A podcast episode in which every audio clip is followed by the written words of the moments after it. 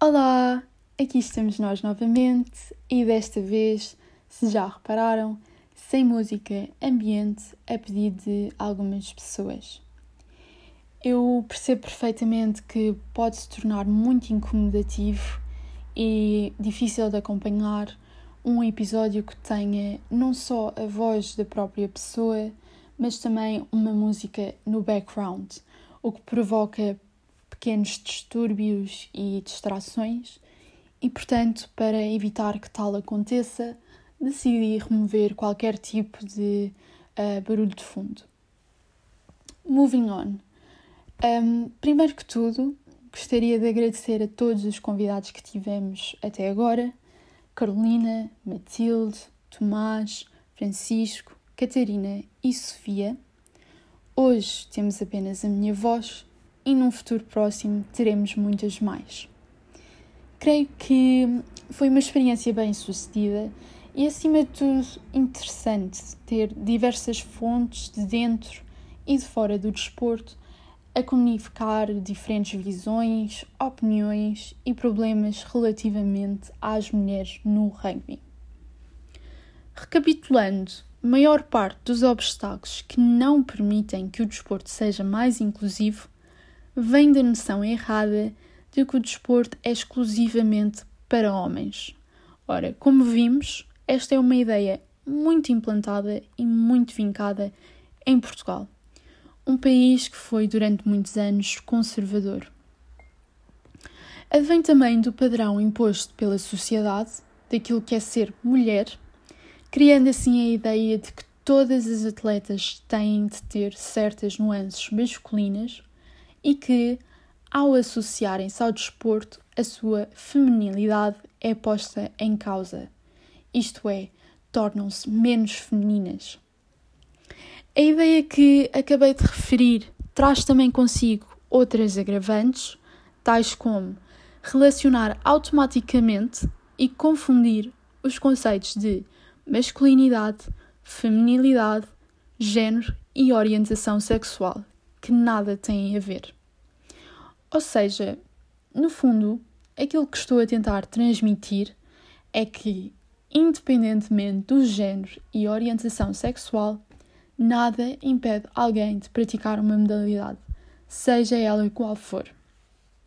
Enfim, eu não vou entrar mais um, ehm, neste assunto, é um tema sensível e, portanto, aproveito só para deixar aqui uma sugestão Caso tenham interesse em aprofundar mais o assunto, encontrei uma breve apresentação que fala precisamente sobre isto. É toda em inglês, desenvolve-se à volta destes estigmas e tabus do corpo feminino e contém também entrevistas e testemunhos de várias atletas do Dinos Women's Rugby, uma equipa americana. Basta então pesquisarem na internet por Stereotypes Around Sexuality in Women's Rugby e aparece logo um link para uma apresentação do Prezi publicada por Tessa Exley. Para aqueles que nunca trabalharam com o Prezi, é muito fácil de utilizar, não têm de criar conta e podem visualizar esta apresentação gratuitamente. Adicionalmente, uh, recomendo também um pouco de leitura num blog do WordPress chamado Gender, Leisure and Sport. E para aqueles que talvez não dominem tão bem a língua inglesa, deixo também aqui a sugestão de um documento PDF emitido pelo Comitê Olímpico de Portugal, no fascículo 5, Valorizar socialmente o desporto, um desígnio nacional, que é intitulado de A Igualdade de Género no Desporto, Todos os nomes que acabei de referir e podem vos soar um pouco familiar é porque já se encontram uh, disponíveis na página do Instagram das raparigas do rugby para poderem consultar à vontade e partilhar com familiares e com amigos. Regressando agora ao foco principal. Já identificámos, suponho eu, vários problemas e é importante perceber também o que está a ser ou não feito.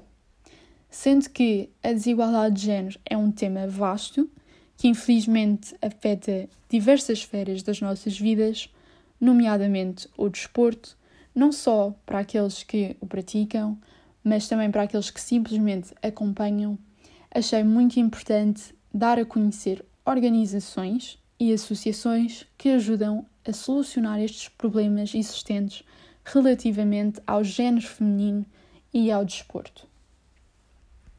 Então, ao realizar alguma pesquisa, deparei-me logo com a Associação Portuguesa Mulheres e Desporto, APMD, cuja sua área de intervenção é a nível da educação escolar, visando eliminar os estereótipos presentes nas práticas educativas e nos materiais pedagógicos.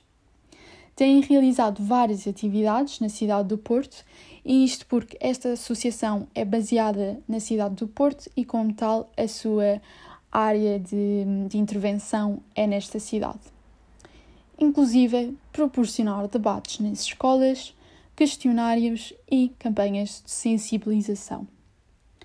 Na plataforma digital da APMD podemos encontrar também uma série de publicações, todas frutos do trabalho que têm desenvolvido com o correr do tempo, com informação relativamente às atividades em si, informação adicional proveniente de investigação, medidas ou sugestões, formas como evitar o sexismo na linguagem escrita falada e visual, e por fim, manuais para treinadores e professores de educação física com boas práticas e como estabelecer equidade na educação.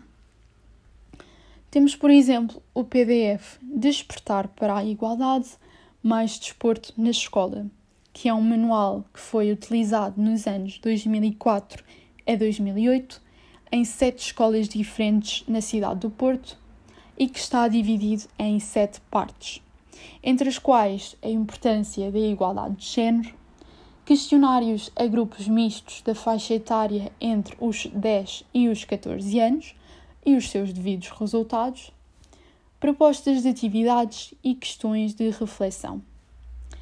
É importante também destacar que este manual foi escrito por professores de educação física. Esta associação é também responsável pelo Congresso Internacional Mulheres e Desporto, envolvendo pessoas de diferentes áreas.